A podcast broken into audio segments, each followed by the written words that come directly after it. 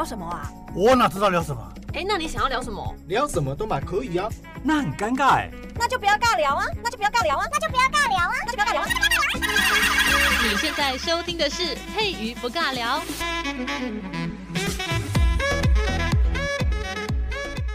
Hello，这里是佩瑜不尬聊，我是佩瑜。今天呢，在我们的永州八记系列来到了第五篇，小柳写了第五篇带着 GoPro 去旅行踏青的这个过程哦。其实我觉得第五篇呢，读完之后发现小柳的心情呢已经比较平复了，没有像之前呢写一开始的《使得西山宴游记》就是这么的。呃，心情不好，而且是满怀着紧张的，或者是害怕被人家呃，就是抓那个小毛病，然后上报长安，然 后又要被人家贬更远的那种心情了。那其实觉得很有趣啦，因为永州八记有八篇嘛，那第五篇其实他已经开始做的有一点像总和，呃，就是同整的感觉。怎么说呢？就譬如说，如果在那个 PTT 上面有人问说，哎，哪边哪边最好玩？譬如说台北有哪个地方最好玩？然后下面可能就会有乡民留言说啊，就可以去问呼叫五楼 叫地那个五楼的人就会回答。其实，其实我一开始还不太知道，啊，也不是一开始啊，现在还是不太知道为什么会大家都会说叫请五楼回答，五楼是怎样？是到了第五篇的时候，还是第五层的时候，就是会比较有人要回应吗？说不定这个定数就是从小柳开始的，因为他从第五篇开始呢，就有一种五楼回答的感觉。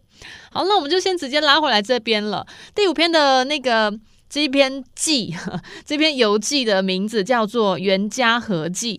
那个河啊，它上面的文字虽然是写口渴的那个渴三点水，但是其实那个字要读河，就是呃那个衣布的那个河，呃褐色的褐啦，身上穿那个衣服的那个褐色的褐哦。好，那我们就直接先进入那个主题里面。那一样是要靠北，但是一样要请大家带着忧伤的心情来看他强颜欢笑的文章哦。小柳的文笔超级好。那因为之前呢，已经有从《使得西山宴游记》永州八记的第一篇一直讲到第五篇了。如果你之前还没有听的话，你可以先回去听前面几集，然后你一路听下来，这样会比较有个概念。因为毕竟他是写八记嘛，八篇，我很想要叫他永州爆气系列，就整个爆炸的北宋的系列哦。啊，不好意思，又扯远了。好了，拉回来，他这个文章呢，第五篇《袁家合记》大概可以分为四段，然后分为四段，然后。其实一样是写景啊，大家不要忘记哦。小柳呢，就是因为心情北宋，然后到外面去旅游，一边带着 GoPro 旅行，然后一边发 IG，然后 IG 上面就写一些，呃，就是说哦，这边风景很漂亮啊，哦，这边只有我在啊，哦，这个空气真是好啊，不用在办公室里面跟那些神经病在一起，真的是心情舒畅，一切都是这样子的文章哈。所以呢。好了，没有没有我讲的那么直白啦，他是写景比较多啦，但是心情是抑郁的，所以你会看他写的那个景啊，就是用景色来骂人的感觉是比例很重哈。那我们这篇《袁家和记》，他一开始啊很可爱，他不会像之前写那个游记的时候，他会他直接写他那个地点，他没有，他这次是是有点像。像那种导游，我一直觉得小柳你在永州真的很适合当导游诶，你不当导游收钱实在是太可惜了。好吧，其实这是反讽，他就是因为闲闲没事干，所以只好拿着 GoPro 去旅行。他在家里面也不能干什么，就是已经戴罪之身了，就是也是没什么没什么人生的大目标。而有目标的话还更惨，因为人家发现他有目标的话，肯定又会跟那个头头 murmur，然后他就更惨哈。所以呢，他那个袁家河记他就开始。讲说，因为他在永州待很久，真的超级久，所以他才一开始的时候他就写说，他从染溪往西南方走水路十里，诶，真的是很好笑，他每次出门都要记有多远呢？他应该有画地图，我觉得他那个地图画完之后，说不定在永州卖还可以卖很多钱。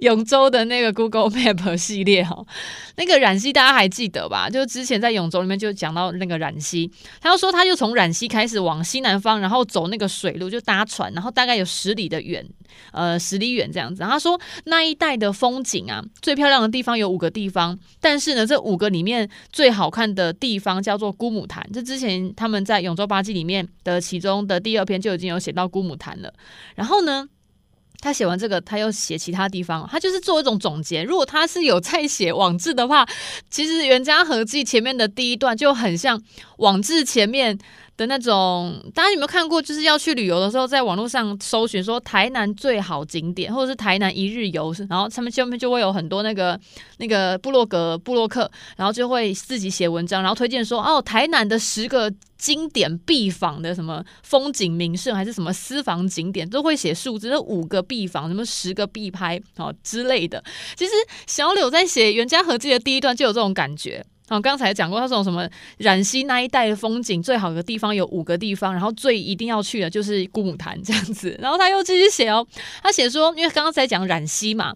然后他又写回，那从这个溪口呢，就是 从这个溪流的那个口处，就是一开始源头那个地方，如果往西边走的话，然后走陆路，就是他很可爱哦。刚才是说走水路嘛，他现在是说沿着陆地走。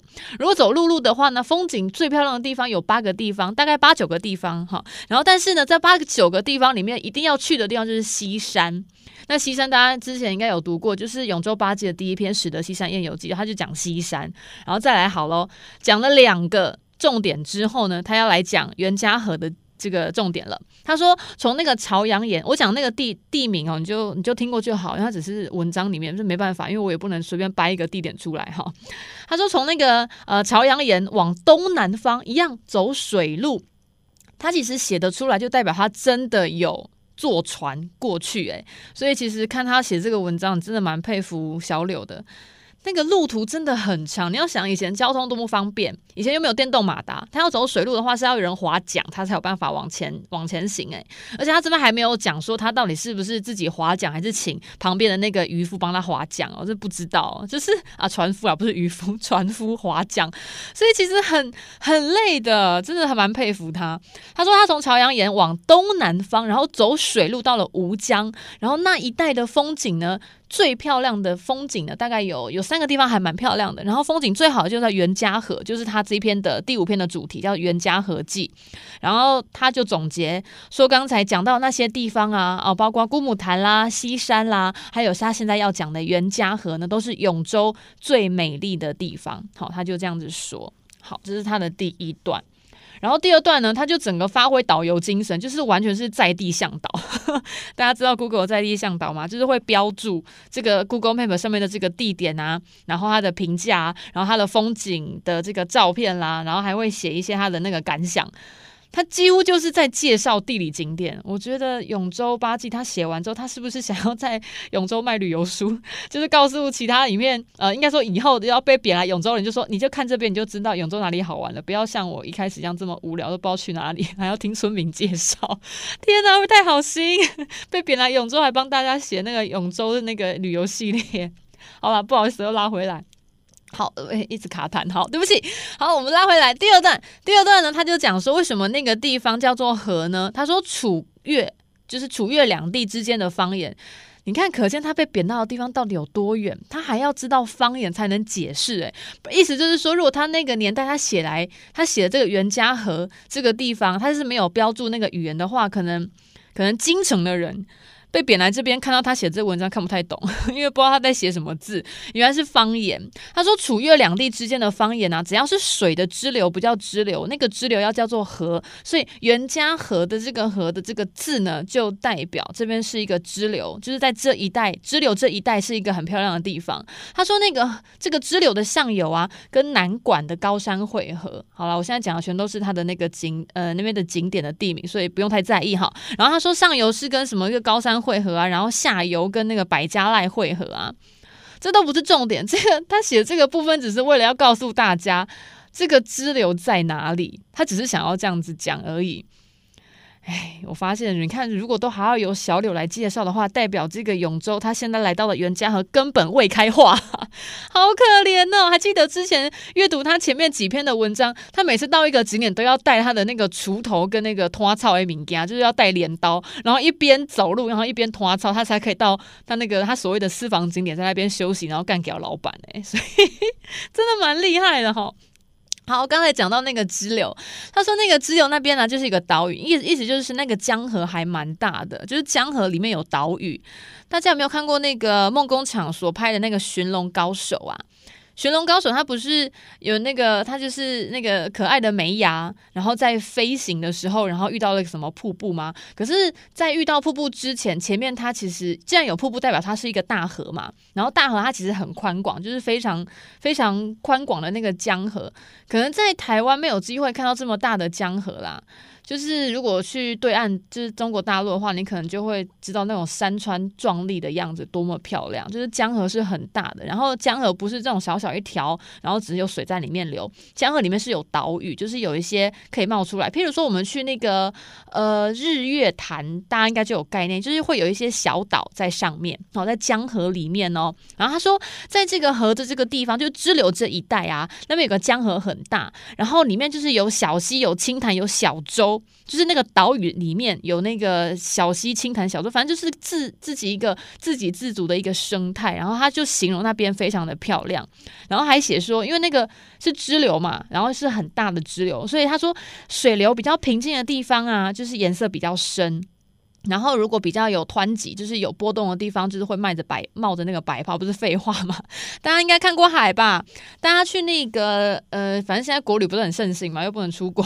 如果你去花东那边的那个。呃，花东纵谷那边，然后开车的话，旁边是那个海岸，海岸线。你看，你从远处看那个海的时候，比较那个深的，应该说比较远，比较远的地方的那个海水看起来就比较深，然后比较靠岸边的那个海水的颜色就比较浅。其实那一样一样的意思哦，就是因为那个是。是海峡，太平洋那边，我们的花东那边，它是那种峭壁型的，所以它那个海里的那个深浅呢，就是渐层会非常的明显，因为马上落了一个坎站，就是直接会往下陷了，所以其实去海边玩真的要小心，你看不到底的地方呢，说不定就真的是不是底了，就超级下面已经都是水，所以真的去海边玩要小心哈。好，拉回来，然后他就是形容说那个地方的那个景色，好。然后其实好玩的又来了，他又开始写景。我们现在一一直都在写景。他说他搭船啊，然后到了那个很广阔的袁家河的那个支流。有时候就是船开一开，你会觉得诶，好像到了尽头，因为前面有东西挡住你，也就是所谓的岛屿。但是他说，如果你稍微拐个弯了，诶，你又看到就是这个小山后面有水露出来，就是又有水路可以走。然后说那个山上啊，那个小岛屿山上面的那个呃很多石头很漂亮啊，然后上面长了绿色的草啦，然后冬天夏天啊都很茂盛。诶，他讲到冬天跟夏天意思是什么？意思是他冬天跟夏天他 一定都来过，不然他怎么知道冬天跟夏天就是那个？草都很茂盛，你看他在永州真的待多久？已经不应该不止一个寒暑，就是非常的久了。大家还有没有印象？就是之前在他永州八记的前面几篇，我已经忘记是哪一篇，因为太多篇都是写景，就是没有什么区别性啊。就是前面有几篇有一个文章，他就写说他好像在一个潭边买到了一亩地，然后就是那个那一亩地或之所以会买到，是因为那边的农人觉得那个课税太重了，他真的不能在这边继续下去，不然他真的歪被 lucky，就是活不下去，所以他就把那一块地呢卖给那个小柳，然后小柳就还说，哎，这个地方如果再搭建一个平台的话，中秋节还可以来这边赏月。他讲到中秋节耶，意思就是他现在还没有中秋节，他可能还知道自己会在这边待很久，心都死了，好难过，没办法回长安，就是被贬到这边鸟不生蛋、鸡不拉屎的鬼地方，去一个风景名胜还得自己带锄头去拖草，好可怜哦，大概这种心情。好，然后他就说那个小岛上面就是啊，什么草很茂盛啦，秋天跟冬天啊都会长啊，不 不是秋天跟冬天，夏天跟冬天都长满了这个树，就是没有所谓的秋天或冬天就是枯枝落尽啊，枯叶就是全部掉下来，没有，他就还是一样郁郁葱葱的。然后他说那个山旁边有很多什么岩洞啊。然后那个山的下面有很多漂亮的石头啦，然后山上的树啊有很多，他写超细诶，他说树那个山上的树还有什么枫树啊、楠树啊、石楠啊、梗树啊，反正就是把各种树的名字都把它记下来。我开始怀疑小柳会不会在这这个山上，就是很荒凉的永州待太久之后呢，开始对这个所谓所谓的自然景物的名称就是开始有的概念。哎，真的，如果你要到一个自然环境，你没有看过水稻长，或者是你没有看过牧草啊，没有看过甘蔗啊的原本长的样子，其实你根本不知道什么叫做甘蔗。因为通常我们吃甘蔗的话，都都已经看到它已经剪好的。其实甘蔗上面是有叶子，就是整枝啊，整枝啊，不是说它旁边长的叶子，是整枝的，然后长很高。然后有时候甘蔗跟牧草呢长得很像，因为都草草就是长得很长这样子。所以意思就是小柳已经在永州待到他认识那边各种植物了。你看多惨。然后还有说，他说那边有小草啊，就是有各种小草，然后有很多奇花异卉，就是奇异的花卉啦。然后就是他就介绍这些。好，我刚刚才谢谢梁讲了这么多，就是大家听了应该都已经快要睡着了。他写这个作用是什么？我自己读来啦。他其实哈在写《永州八记》，然后写到《袁家合记》，已经写到了第五篇，基本上他去的地方应该都已经去的差不多了。在一个非常荒凉的地方，能长的那些植物大概就是那些而已。因为毕竟这是同一个生态圈，同样一个动植物的生活范围，不可能再长出什么奇怪不一样的植物了。他在第五篇的《合家园记》这边讲到了这么多的植物，而且不带心情的，不带心境的，就只是去描述。其实那种感觉就很像他有点看透了。我们现在看他现在身边看到这些景物，就好像他现在活在这个当世，然后他认识了。嗯，就是在长安认识这些人。我到了这个地方，我到了长安，我好不容易考取功名，然后跟这个政坛上面的人呢，就是达成一片，然后一起来共事，然后做出一番好的成绩。眼看着眼前的果实就是要吃到手，但是就因为政党改变了，所以就是被被换掉。其实那种心情是非常郁卒的。所以他在写。就《袁家合记》刚才写到说，这个小岛上面有各种石头，有各种树木，然后秋天、冬天，就是反正就是四季过了之后呢，草木都还是很茂盛。嗯、呃，大家去转换一下思维，就是我在这个政坛上面失去了权力，跟我想要付出的那些努力之后，这个世界还是照常在运行。其实自己真的没有那么重要，有时候把自己在办公室里面看得很重要，心情是会很不好的。大家能能够体验那种感觉吗？就是你把自己的重要性看得太重了，但是一个在一个大企业里面，你只是这个企业体里面的一个小小的螺丝钉，没有你在这个公司里面，这个公司还是会照常运行。就算呃，这个这个就是那种概念哈。譬如说，有时候会，有时候我们会可能会觉得自己在团体当中很重要，然后你会觉得你自己重要到，要是这个团体没有我的话，那这个团体是不是就垮了？可是其实，一个一个好的企业体，就算员工。就是临时就是心肌梗塞暴毙之后，老实讲啦，我只要贴一个公告，再找招揽新人进来就好了。有你跟没有你没有差。我们要你进来，只是要你长得更够茂盛，春春夏秋冬四季都能开出漂亮的叶子跟花。那如果你就是没有办法开出漂亮的叶子跟花，那我把你 get out 之后，我还是会在原地再长出新的，就是我还是可以招揽新人。就是这个世界呢。还是会照常运行，不，并不会因为你多可怜，或者是你多么的如何如何，然后世界就会因此同情你，然后同然后停止运转，并不会。所以，其实我在看《袁家合记》中间，他在写那些山川景物，写说什么有多少的石头，多少一种不一样的那种植物，然后去讲说那个植物是什么植物，什么植物这样子，什么石楠，什么梗树，什么樟树都出来了。他其实写的那些，他心情是郁结到。他终于知道了，这个世界没有他，其实也没有什么差别。也就是长安里面现在换了一个新的皇帝，然后把他给熬出来，把他贬到永州。那长安的一切一切的繁荣，是不是还在正在运行？废话，当然啊，这个国家并不会因为没有你有柳宗元，然后这个唐朝就灭亡，并不会。所以他其实有种看透的感觉，所以。我读到《袁家合记》，它是目前呢、我《永州八记》还没有看完嘛，才讲到第五篇。但是我看《袁家合记》的时候，他的心情是非常平淡的。他的平淡是代表小柳真的看开了。其实所谓的看开，能讲出来，但是他又没有讲，他当然不能直接讲啊，直接讲要被人家屌怎么办？就传到长安去更惨哈。所以其实看到了这一段，就是会反思自己啦，自己在人生当中自己在做的事情，其实真的只要争取到自己的认同。就好了。如果你自己都没有办法认同自己的话，你要怎么样让别人去认同你呢？然后当然也不要把自己看得太重要，就是拼死去完成一个别人的愿望。其实人人不自私，天诛地灭嘛。有时候还是要为自己多想一点，不然如果呃，当然不是说做事就要求别人感激，但也不是。但是至少要自己要问心无愧。那小柳他现在终于看开了，这是这是这是也是好事一件了哈。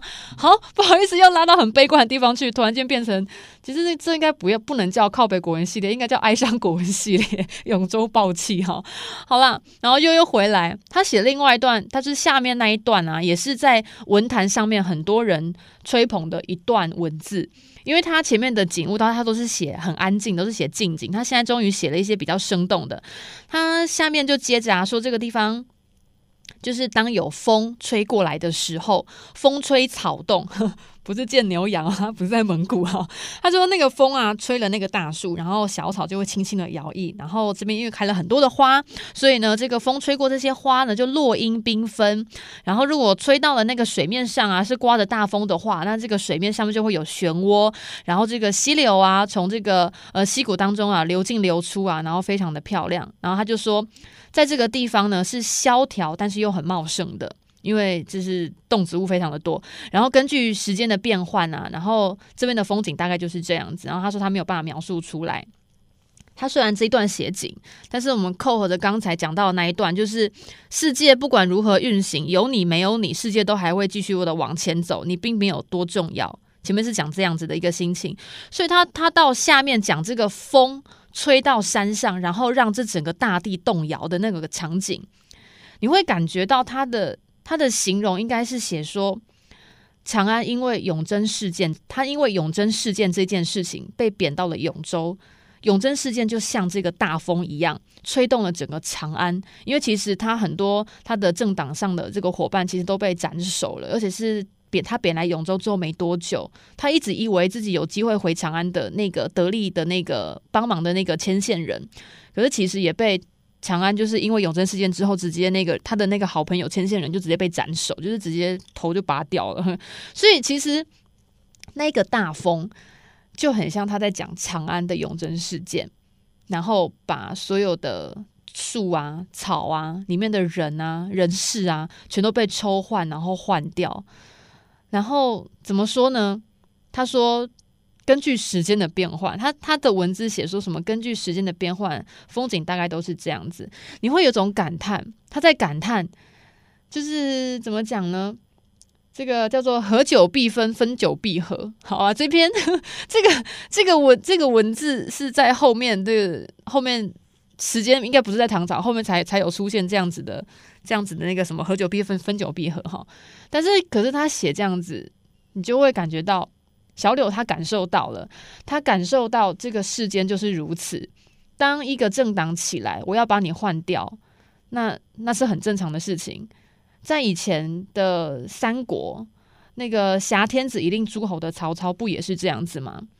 就是政党换人啦。现在汉汉帝已经不是不是大家所推崇的对象了。那有能力的人就出来当王，那没有能力的就被人家踢出去，不就是这样子吗？世道就是这样子。大家最近那个那个 美国大选成绩已经出来了嘛？就是票选已经出来了嘛？那就是。胜者为王，败者为寇，就是这个胜世上的这个道理就是这么简单哈。弱肉强食，好就是这样。好啦，然后他就来做一个 ending 哦。他说永州的人呢都没有来这个地方玩过。然后他说小柳他就说他来到了这个地方呢，他也不敢独自享受，所以他就把这个文章呢把它写起来，把这个地景呢介绍给大家。然后希望大家呢如果来到这个地方会知道这个地方叫什么名字。然后他说这个地方呢叫袁家河，是因为这边的土地的这个主人的名字姓袁啊，所以呢，叫它袁家河，河就是那一带那个支流的那个名称。哈，好，这边讲完了。